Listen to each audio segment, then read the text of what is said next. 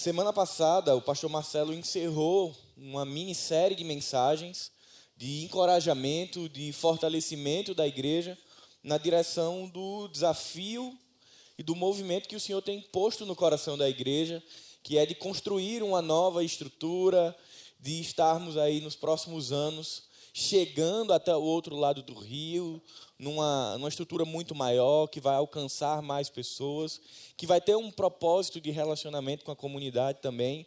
E ele teve encerrando essa série na semana passada, falou sobre Neemias, sobre valores, sobre as características de um processo de reconstrução. E hoje, primeiro domingo de outubro, a gente começa num movimento muito semelhante. Não especificamente sobre a construção, mas sobre um movimento de reconstrução. Outubro é o mês em que nós celebramos o aniversário da reforma protestante. Lá em 31 de outubro, nós celebramos esse marco histórico, mas esse marco também que se reflete na vida da igreja, num retorno da igreja aos pilares da fé. Então, também é uma série de encorajamento, também, é, é, na verdade, não será uma série, será, serão pregações avulsas ao longo do mês de outubro, mas voltadas para os pilares da reforma.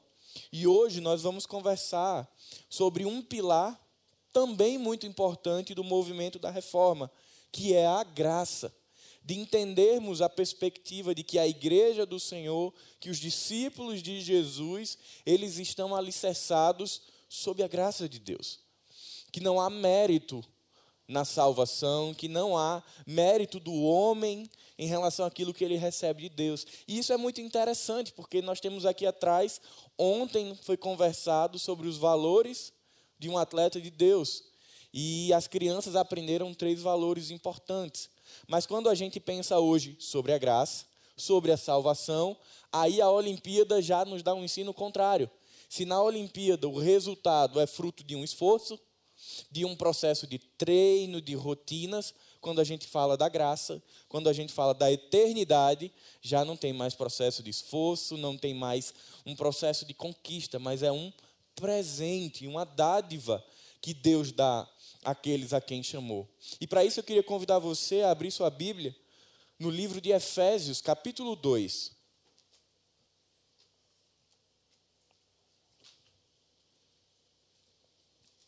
Efésios, capítulo 2, versos 8, 9 e 10.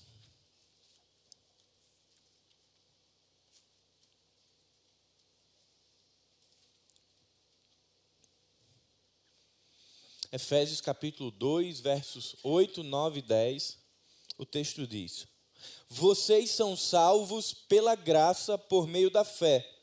Isso não vem de vocês, é uma dádiva de Deus. Não é uma recompensa pela prática de boas obras, para que ninguém venha a se orgulhar, pois somos obra-prima de Deus, criados em Cristo Jesus, a fim de realizar as boas obras que ele de antemão planejou para nós. Pai querido, nós queremos te agradecer, Senhor, por esse momento de culto, esse momento de celebração, de adoração, porque até aqui o Senhor tem nos permitido te cultuar, Senhor.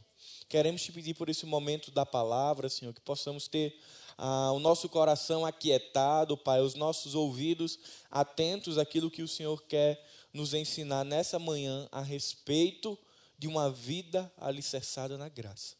É isso que nós te oramos e te agradecemos, em nome de Jesus. Amém. Queridos, antes de começar a falar a respeito do texto, é importante trazer à tona o que estava acontecendo no momento, ou na verdade um pouco antes do movimento da reforma, e, e trazer também um pouco da realidade de um dos maiores expoentes da reforma, Martinho Lutero. Então, em 31 de outubro, Martinho Lutero estava fixando 95 teses no castelo de Wittenberg, na Alemanha. Era uma perspectiva já de retorno às Escrituras, de questionamentos de Lutero sobre a prática da igreja, sobre a forma da igreja ver a relação Deus, povo, povo, Deus. Mas nem sempre Lutero esteve inquieto. Nem sempre Lutero esteve com esse, essa inquietação. Por um tempo, Lutero também fazia parte de todo esse sistema. Tanto é que Lutero tinha sim práticas muito religiosas. A, a, a, própria biografia de Lutero vai falar que ele orava mais de seis vezes ao dia, que ele fazia jejuns de três dias, e eu fico pensando como que ele dava conta de fazer jejuns de três dias, que ele passava frio, um frio muito intenso na Alemanha, de forma proposital para mortificar a sua carne, porque naquele momento Lutero tinha a ideia em mente de que ele precisava se esforçar, que ele precisava merecer a salvação. E, portanto, ele tinha uma série de ações que ele tinha que ir cumprindo para ir subindo cada degrauzinho até chegar aos céus. Mas houve um momento da vida de Lutero onde ele começa a se questionar sobre se de fato era essa a perspectiva correta. E, principalmente, ele começa a se questionar: ok, e quando eu chegar lá? Quando eu cumprir todas as etapas e chegar aos céus, o que é que vai me manter? Então perceba que isso começou a ficar muito pesado no coração de Lutero. E manter aquele estilo de vida era muito difícil.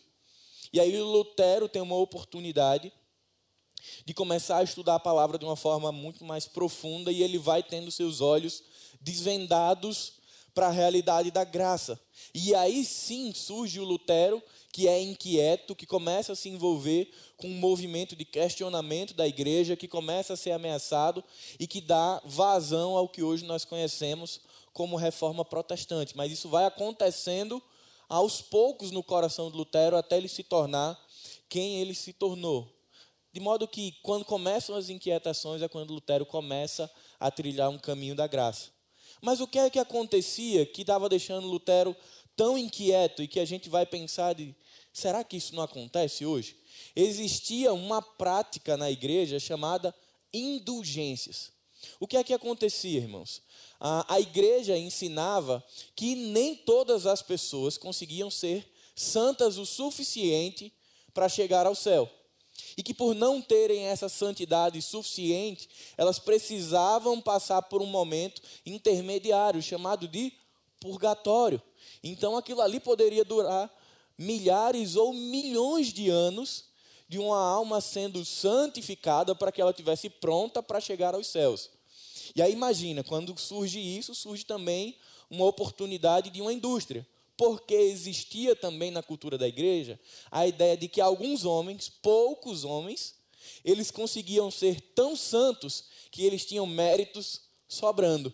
Então isso ia para uma caixinha que ficava com o Papa, e aí alguém teve uma brilhante ideia de: opa, alguém não tem algo e eu tenho sobrando. Possibilidade de venda. Eu tenho algo que você não tem. Aí surgem as indulgências, que eram, na verdade, você comprar méritos de alguém que merece o céu para compensar aquilo que você não tem.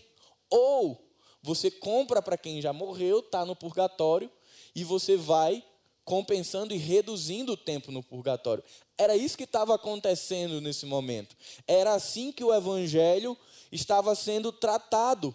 Perceba, não era sobre o que Deus tinha feito pelo homem, não era sobre a obra redentora de Cristo, era sobre como o homem chega lá. E aí a igreja estabelece um mecanismo, uma indústria de indulgências, que era, na verdade, compra e venda de méritos para que as pessoas alcançassem o céu. E aí isso é tão forte que um dos maiores comerciantes de indulgências, ele dizia o seguinte em praça pública: Quando a moeda no cofre tilintar, uma alma do purgatório sairá. E isso deu, isso encontrou espaço no coração do povo.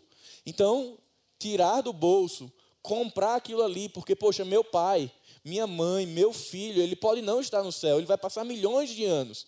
Então as pessoas realmente se envolveram com essa prática e o evangelho ele foi deixado de lado.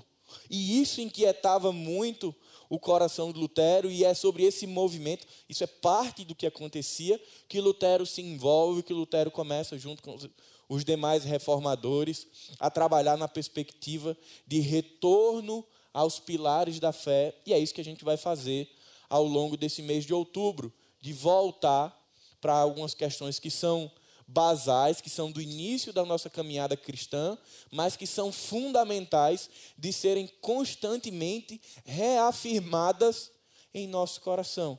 Sabe por quê, irmãos? Porque 504 anos já se passaram desde o início da reforma protestante.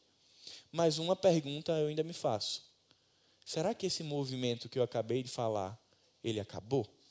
Será que a ideia de merecimento, meritocracia acabou? Queridos, eu acredito que não. Infelizmente não acabou. O que acontece é que recebeu uma nova roupagem.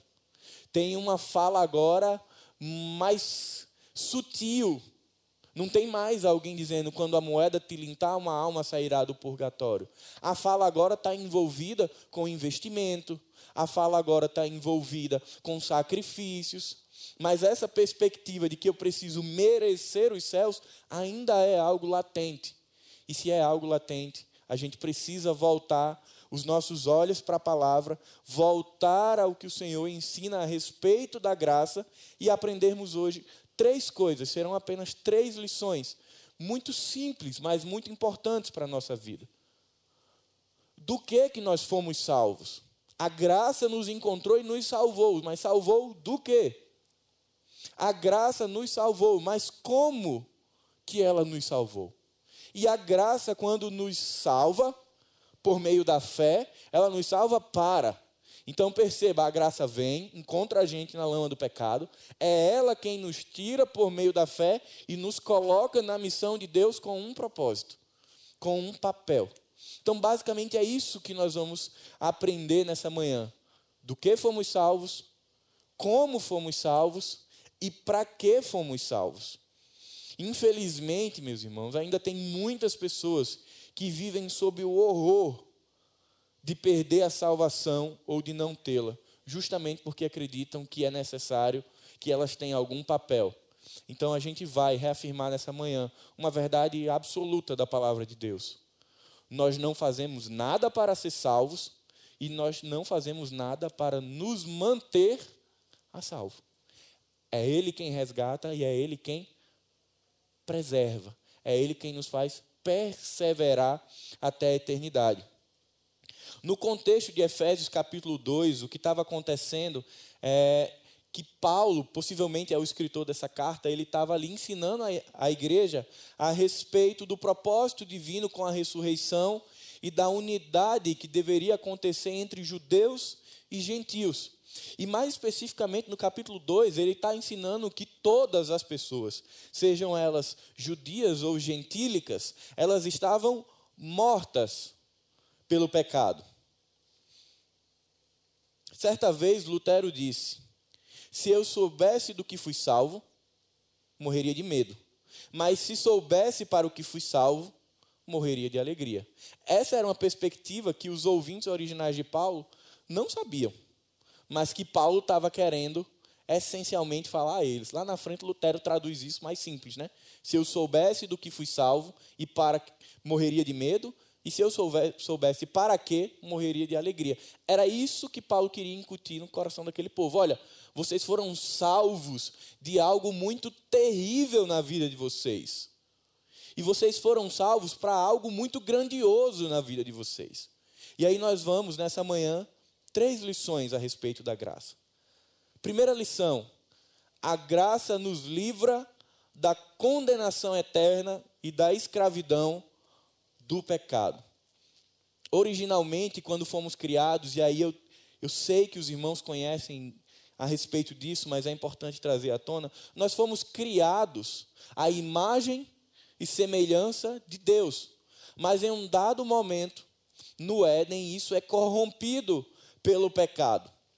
E essa essa interrupção do relacionamento entre o homem e Deus gera uma morte, gera uma consequência. Uma consequência que é física, mas que é essencialmente espiritual.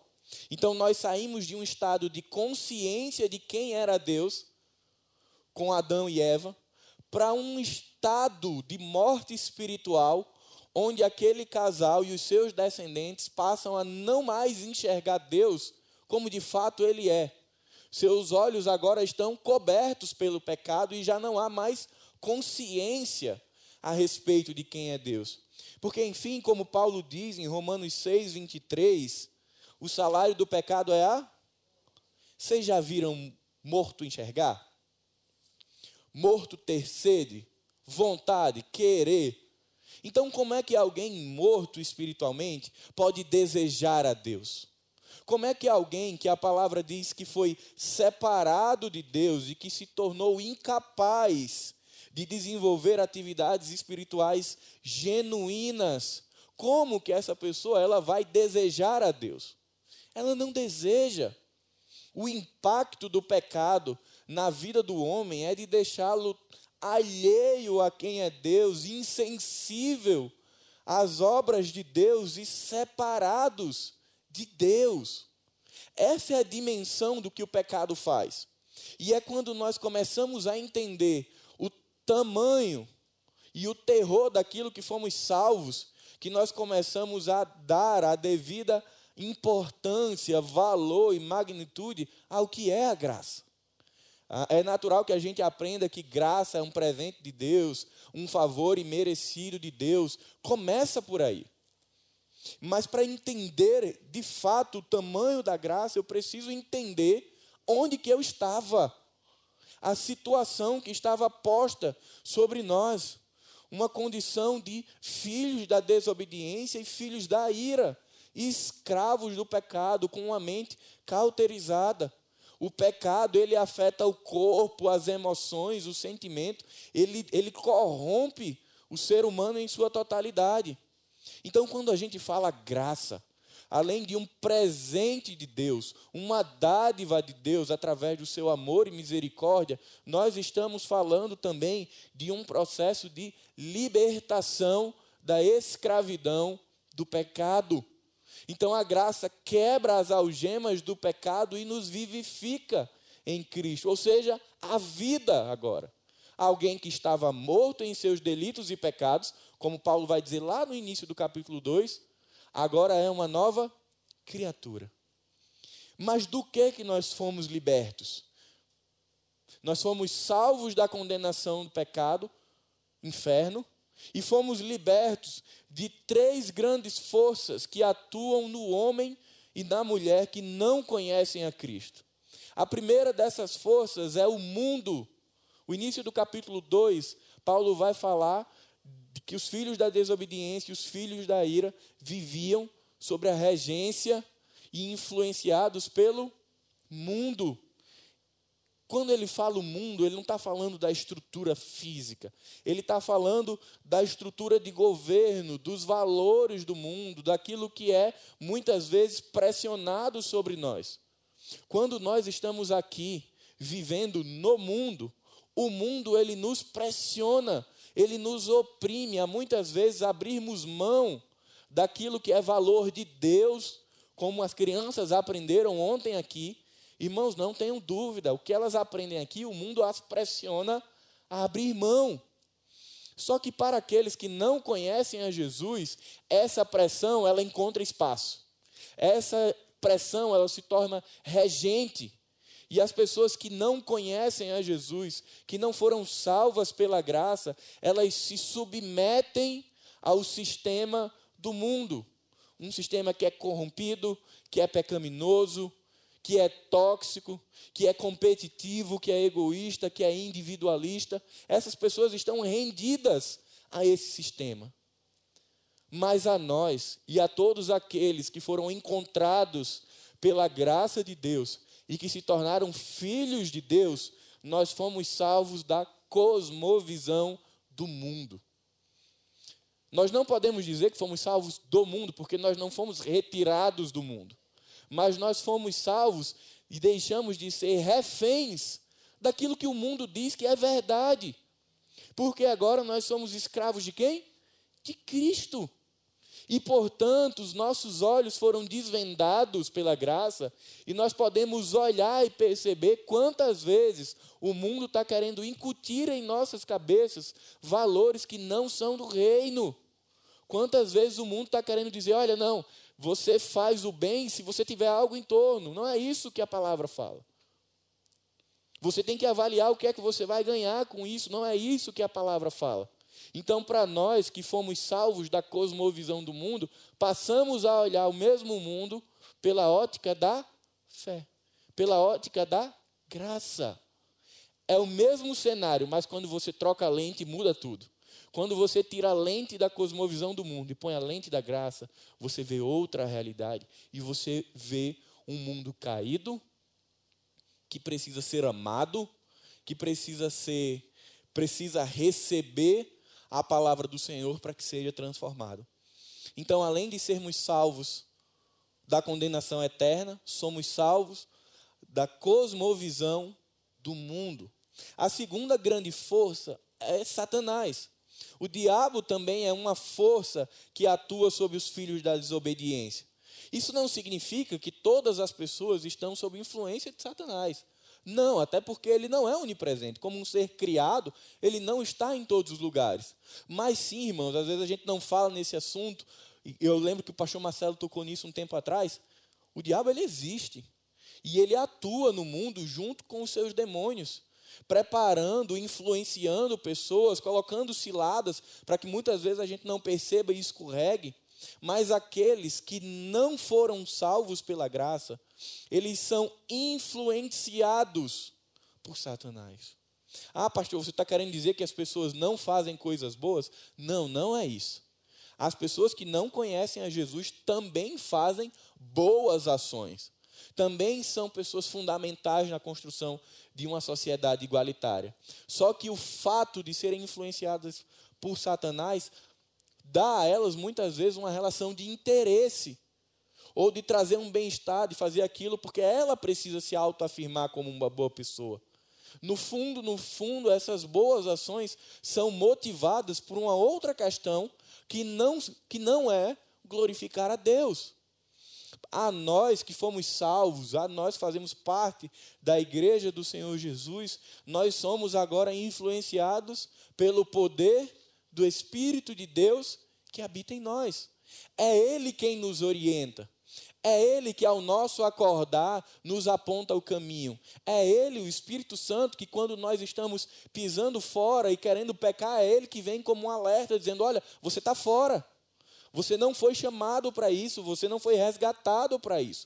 A influência sobre aqueles que já foram alvo da graça passa a ser agora a influência de Deus. E é por isso que a gente pode caminhar de fé em fé e caminhar pela graça. Porque se dependesse da gente, irmãos, se nós não tivéssemos a força do Espírito Santo, o poder do Espírito Santo atuando sobre nós e nós nos submetendo a eles, nós não conseguiríamos. Perceba como, como nós somos frágeis. Então nós somos encontrados pela graça e nós somos mantidos caminhando pela graça. Então, nós também somos salvos da influência de Satanás sobre as nossas vidas. Isso não quer dizer que ele não vá ficar aqui nos perturbando, colocando ciladas, situações para que a gente escorregue. Mas lembre-se, você vive hoje, eu vivo hoje, debaixo da autoridade do Senhor. Não é mais influenciado pelo príncipe deste mundo. É pela autoridade, pela soberania e pela regência de Deus sobre nós.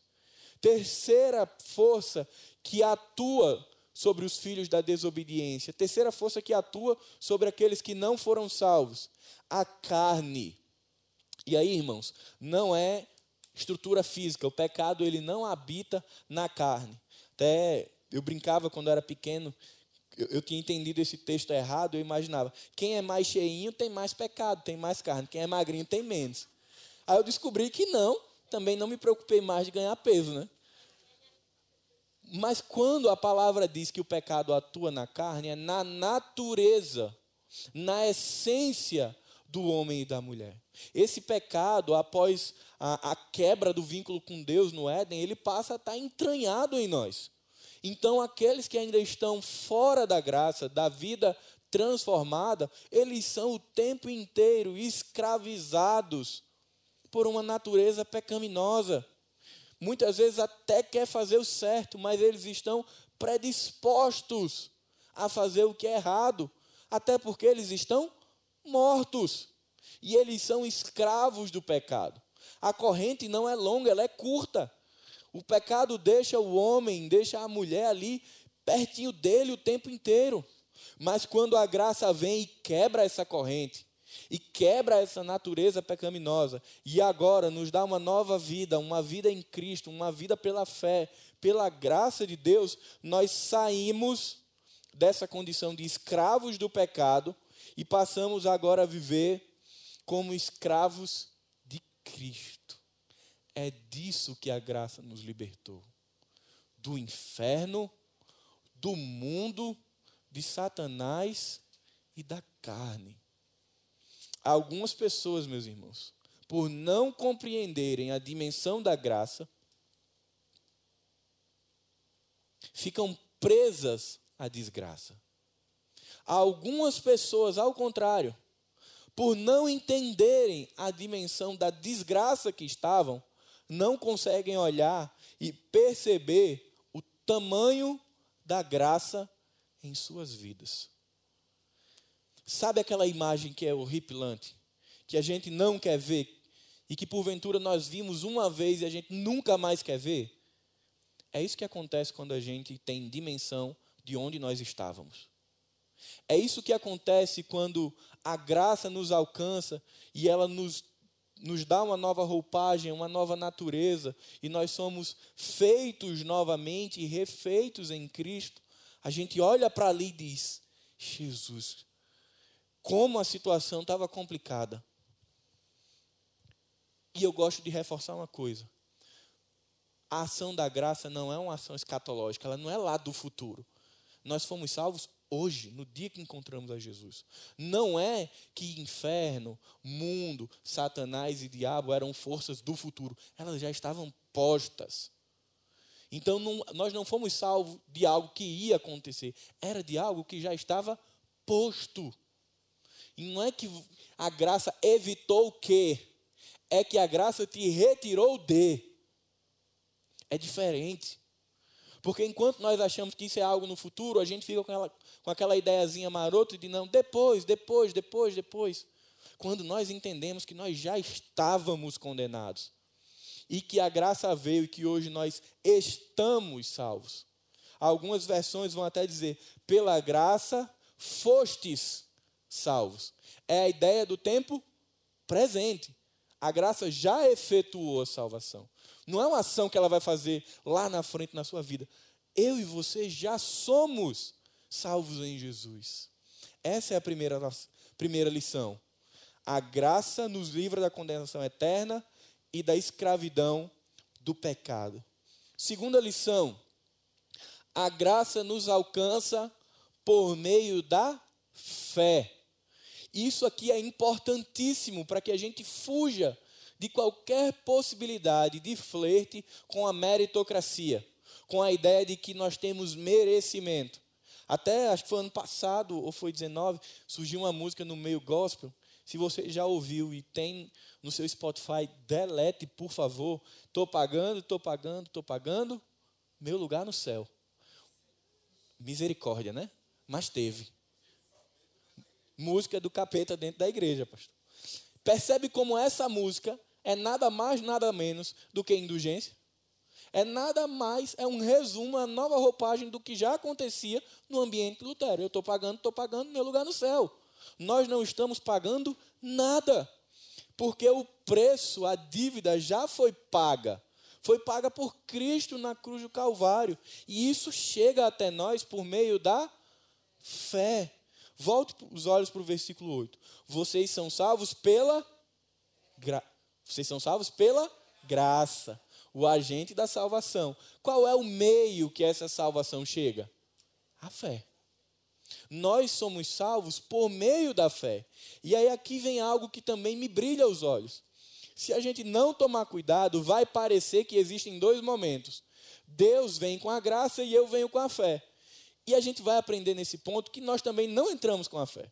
Até a fé, essa resposta a graça, ela é direcionada pelo próprio Deus. Mas para isso nós precisamos lembrar de três pontos sobre como nós estávamos. Nós estávamos mortos em nossos delitos e pecados. A gente não enxergava Deus, não compreendia Deus, não apreciava as coisas de Deus, não tinha fome por Deus, não tinha sede por Deus, não tinha desejo por Deus. É assim que o incrédulo está. E era assim que nós estávamos. Por isso que a graça, ela não é cura, porque as pessoas não estavam doentes. A graça, ela gera nova vida porque as pessoas estavam mortas. Uma outra condição dessas pessoas é que elas eram escravas, como nós acabamos de falar. Ou seja, totalmente influenciada e controlada pelas três forças: mundo, diabo e carne, não tendo possibilidade nenhuma, meus irmãos, delas voltarem para Deus. E a terceira condição desse homem é que ele era depravado. Ele estava ali totalmente corrompido pela sua natureza pecaminosa, inclinado a fazer os desejos da carne. Portanto, se nós constatamos isso, nós somos levados pela palavra a uma conclusão. É que somente diante de uma ação externa ao homem que pode gerar vida. Se ele está lá, está aqui, deitado, inerte, sem possibilidade nenhuma de perceber nada à sua volta, para que haja vida, algo externo tem que tocar nele. E o que toca nesse morto e que dá vida a ele é Jesus. É a graça de Deus manifestada em Cristo por meio da fé. Essa graça, ela chega no cemitério do coração do homem e produz ali vida. E aí eu pergunto: o que é que o cadáver fez para ter vida? Nada, né? absolutamente nada. A salvação, meus irmãos, ela é inteiramente e exclusivamente um presente de Deus para nós. Não houve merecimento, não houve mérito, não houve ações que nos deixassem ali predispostos. Houve a vontade de Deus. Houve a ação de Deus de tocar em nós e de nós respondermos à graça. Se você vai lá para os evangelhos sinóticos e lembra de quando Jesus ele vai ressuscitar Lázaro, tem um ponto que às vezes é, é bem sutil no texto. Quando Jesus, pelo poder da palavra, ele declara a ressurreição, ele nomeia. É Lázaro para fora. Por quê, irmãos? Quem presta atenção bem direitinho nas mensagens vai lembrar que o pastor Marcelo falou isso. Deve fazer um ano, né, Marcelo? Você lembra?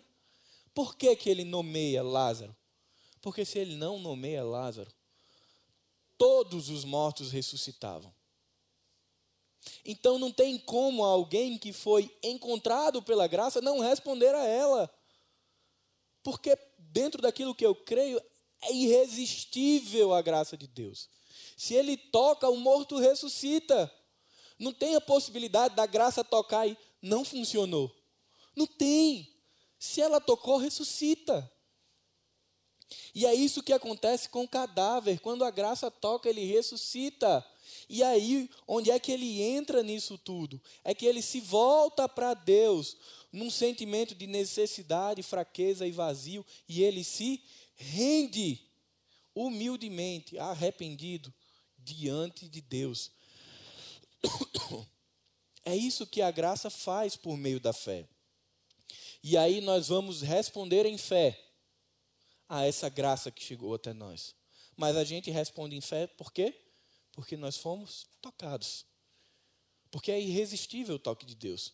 E a gente responde em fé. John Stott, ele diz: Um homem que fique abandonado por Deus cai em total desgraça. É a voz de Deus que o acorda é a voz de Deus que o desperta, é a voz de Deus que leva o homem a pensar e inquirir sobre Deus, e é o poder de Deus que fornece forças para agir. É o mesmo poder que proporciona satisfação e rendição à necessidade de uma vida nova. Ou seja, quando Deus nos alcança pela graça e nos conduz em fé a responder à graça, elimina-se aqui qualquer possibilidade de interferência humana na salvação. Ela vem de Deus, ela chega por meio da graça Nós respondemos em fé, uma fé que nos é dada, e a gente passa aí onde é que entra o nosso papel? Na santificação, no caminhar com Deus, mas aí seria uma outra história. Mas percebe como isso nos coloca numa condição de necessitados de Deus, de dependentes exclusivamente da ação de Deus em nossas vidas. E quando a gente fortifica isso no nosso coração, fortalece isso no nosso coração, nós estamos ali com bases mais sólidas, com um alicerce bom para resistir aquilo que o mundo vai querer dizer. Que olha, você tem que merecer, você tem que fazer isso, você tem que fazer aquilo, se você não for assim, você vai perder. Então, quando a gente posiciona isso na nossa mente, de que tudo que diz respeito à salvação vem de Deus, a gente entende que não tem mérito, que não tem primeiro colocado, segundo colocado, terceiro colocado, não tem medalhistas no reino de Deus. Nas Olimpíadas tem medalha de ouro, medalha de prata, medalha de bronze. No reino de Deus só tem a medalha da graça, que todos nós recebemos.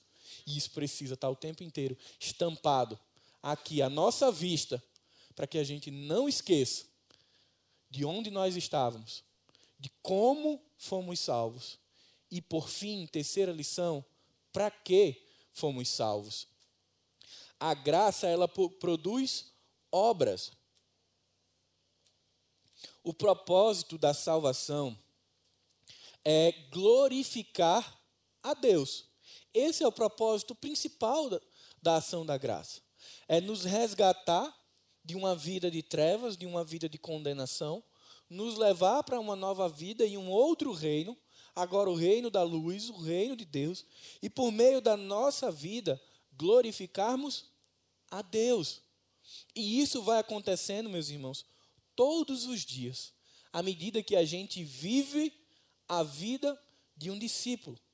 João Calvino, ele disse: somente a fé justifica, mas a fé justificadora não poderá jamais estar só, pois ela sempre estará acompanhada de obras. As obras do cristão, os frutos de uma nova vida, são consequência natural de alguém que foi salvo pela graça. Assim como não faz sentido um eletricista que nunca trocou uma lâmpada ou um jogador de futebol que nunca pegou uma bola, não faz sentido alguém que foi salvo não ter obras. Isso não quer dizer, em hipótese nenhuma, que as obras têm algum papel na salvação. Pelo contrário, a salvação nos leva naturalmente a produzir o quê? Boas obras. E aí vem a pergunta: para nossa reflexão na nossa manhã. Se a salvação, se a graça, ela produz naturalmente na vida do discípulo obras, o que pensar se a nossa vida não estiver produzindo boas obras? Tem algo a ser pensado, a ser refletido, a ser questionado a respeito de: será que minha vida está infrutífera? Também a gente não precisa se apavorar. Existem momentos em que nós estamos fragilizados e que talvez por uma circunstância ou por determinado tempo a gente está tão machucado, tão, tão sofrido que a gente está ali sem conseguir praticar as obras pelas quais, para as quais nós somos chamados. Mas isso é um momento. O natural da vida do discípulo é praticar boas obras, é frutificar. E se isso não acontece, tem algo errado. Porque a fé, ela não é somente verbalizada é mais simples ter uma fé falada. É mais real e condizente com o Evangelho ter uma fé vivida, praticada, uma fé que é operante. Não tem como ser cristão 007. Não tem como ser cristão e ter a capa da invisibilidade de Harry Potter. Não dá. Porque não tem como você ser luz no meio das trevas e não ser notado. É impossível. Agora, ser notado não é necessariamente estar falando para uma multidão ou juntar as pessoas no trabalho e estar falando isso também. Mas ser notado é pela nossa conduta, pelas nossas práticas, por aquilo que nós trazemos de ensino da palavra para a nossa vida. E aí nós precisamos fazer um contraste entre as obras de Deus, as boas obras, e as outras obras que devem estar lá no passado, que a palavra vai chamar de obras da lei ou obras da justiça, que era aquela ideia de eu não quero fazer, mas eu preciso fazer para ter meu lugar no céu. Então eu preciso aqui fazer meu checklist para que eu seja justo. Isso a gente vai encontrar muito na perspectiva ah, do Antigo Testamento. E agora a gente não vive mais nessa perspectiva, a gente não faz mais porque tem ali um rito ou que tem ali toda uma liturgia a ser cumprida. Então as obras da lei, elas ficaram no passado da nossa vida. A gente não está mais aqui para cumprir um checklist, dizer, olha Deus, de 0 a 10, qual é a minha nota. As obras da carne também ficaram no passado. Elas eram fruto de desejos e inclinações pecaminosas, fruto de uma vida escrava. Então era tudo aquilo que nos aprisionava ao pecado e que a gente fazia deliberadamente, porque não conseguia sair. Então eu era um mentiroso e eu era um mentiroso com força, porque eu não conseguia me soltar daquilo. Então hoje eu não estou mais preso às obras da carne, porque eu fui liberto por Jesus, eu não sou mais escravo do pecado nem da mentira, eu sou escravo de Cristo. Então quer dizer que nunca mais eu vou mentir? Não é bem assim tem um processo de maturidade espiritual. Mas hoje, se eu não sou mais praticante das obras da carne, eu consigo lutar contra elas e dizer: eu não quero mais viver e eu não vivo mais debaixo do jugo da mentira. Porque Cristo, Ele me resgatou para uma nova vida e o Espírito Santo, Ele atua em mim, me libertando disso. Então, essas obras também ficaram no passado e as obras das trevas também ficaram no passado que eram as influências de Satanás e seus demônios sobre a vida de muitas pessoas. Existem situações que acontecem que a gente não tem explicação. Tragédias, mortes que a gente olha e diz: existe uma influência demoníaca sobre essas pessoas. Mas de que obras são essas que Paulo está dizendo que foram separadas para nós? São as boas obras. E aí elas têm duas características muito marcantes. Uma é que elas são boas, elas fazem o bem às pessoas. E uma e a segunda é que elas glorificam a Deus. As boas obras não falam sobre quem a pratica. Elas falam sobre o Deus de quem as pratica. Então as obras que nós fazemos, elas devem o tempo inteiro e o tempo inteiro apontar para quem? Para Jesus. Para Deus. Não é para mim. O holofote não é para mim. Não é para o que eu faço, ou o que eu deixo de fazer, ou como eu faço. É para o que Cristo faz por aquelas pessoas. Eu sou instrumento. As boas obras na vida do cristão, elas acontecem com, como um instrumento da graça para chegar na vida de outras pessoas. E, meus irmãos, isso aqui é uma condição inalienável na vida do cristão. Não tem como fugir disso nós fomos salvos para as boas obras. E aí tem um texto que para mim ele é espetacular. Eu queria que você abrisse sua Bíblia em Tiago, capítulo 2, verso 15.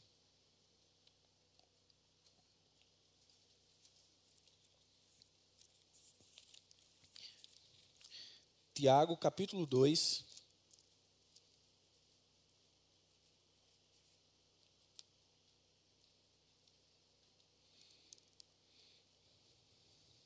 14, 15 e 16, na verdade. O texto diz: De que adianta, meus irmãos, dizerem que têm fé, se não a demonstrarem por meio de suas ações? Acaso esse tipo de fé pode salvar alguém? Se um irmão ou uma irmã necessitar de alimento ou de roupa, e vocês disserem, até logo e tenha um bom dia, aqueça-se e coma bem, mas não lhe derem alimento nem roupa, em que isso ajuda? Como veem, a fé por si mesma, a menos que produza boas obras, está morta. Tiago não está querendo dizer aqui que a fé tem papel na salvação. Que as obras, desculpa. Tiago não está querendo dizer que as obras têm papel na salvação. O que ele está querendo dizer é que se a fé não vem acompanhada de obras, ela é morta.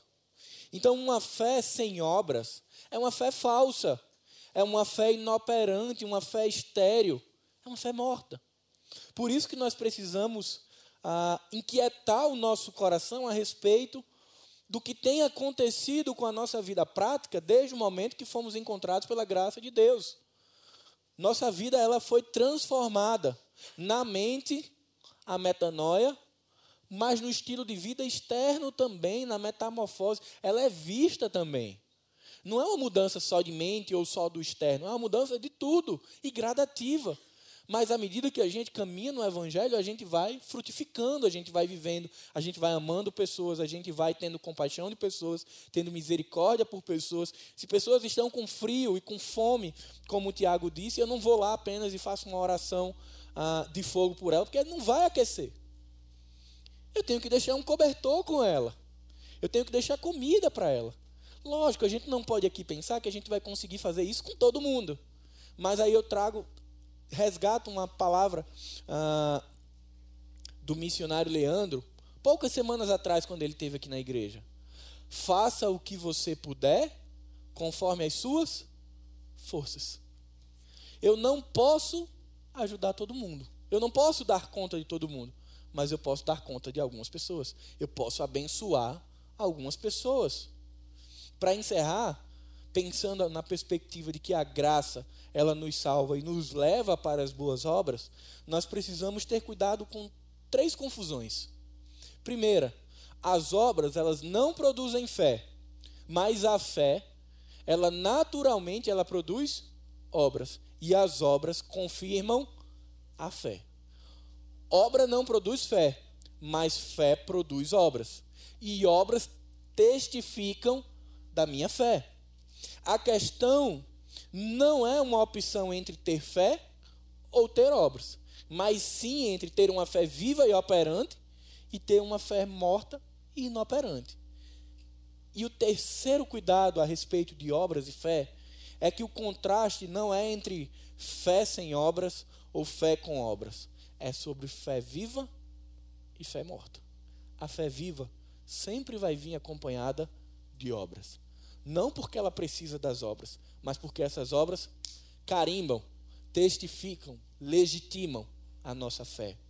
Para concluir, devemos investir tempo, energia nas nossas casas, com as nossas famílias, para solidificar os pilares da fé, para que a gente não seja tragado por um bando de doutrina falsa e diabólica que está sendo falado aí, por um monte de ideologia maligna que está sendo falado aí, e que muitas vezes tem espaço dentro da casa da gente. É podcast, é workshop, é fulano que a gente gosta e escuta, e muitas vezes isso vai eliminando o teu alicerce, vai ali, ó, a água vai batendo, batendo, batendo, e começa a quebrar e você nem percebe.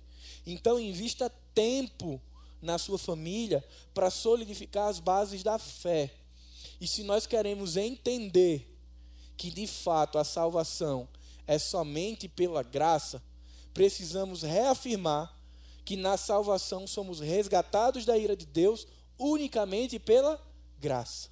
A obra sobrenatural do Espírito Santo é que nos leva a Cristo. Nós não vamos a Cristo. A ação é de Cristo para nós. A gente estava morto. Então é Cristo que vai a esse cadáver espiritual, é Ele quem toca e é Ele quem dá vida, quem vivifica essa pessoa que estava morta, soltando-nos da nossa escravidão do pecado e nos erguendo agora de uma morte espiritual para uma vida espiritual. Essa é a minha oração, que a gente possa sair daqui hoje com essas três lições que são fundamentais na nossa vida. A primeira, a graça nos livra da condenação eterna e da escravidão do pecado. A segunda, a graça nos alcança por meio da fé. E a terceira, a graça produz boas obras. Amém? Queria convidar você a curvar sua cabeça para que estejamos orando.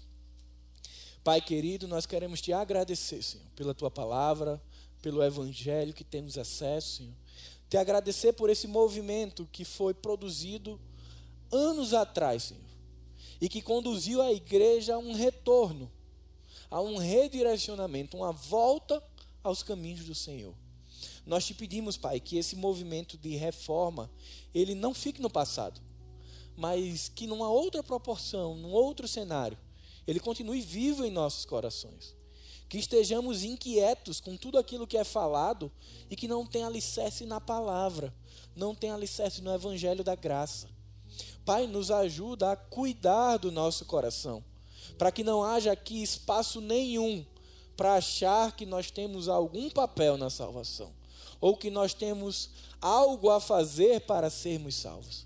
Pelo contrário, Pai, que o nosso coração ele descanse na beleza da graça que o nosso coração ele caminhe confiantemente que nós somos salvos por Jesus e ele nos preserva até a eternidade, porque a herança que nos foi dada, Senhor, ela é incorruptível, ela é imaculável.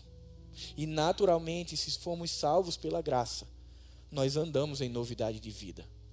A perspectiva da graça não vem para dizer viva como quiser vem para dizer: você tem um novo estilo de vida. Um estilo de vida que condiz com alguém que nasceu de novo. Reafirma isso em nossos corações, Pai. E permite que saiamos daqui com o coração transbordante de alegria, porque fomos relembrados que não é sobre nós, é sobre Deus. Um Deus que um dia tocou na vida de Paulo, de Marcelo, de Leandro e de todas as pessoas que estão aqui. E foi por esse toque, o toque da graça, que eu saí de uma vida de morte, um futuro de morte, para um futuro de vida. Foi por esse toque que eu saí do reino das trevas para o reino da luz. Que o amor de Deus, o Pai, que a graça de Jesus e que as consolações do Espírito Santo estejam com cada um de nós, hoje e sempre. Amém.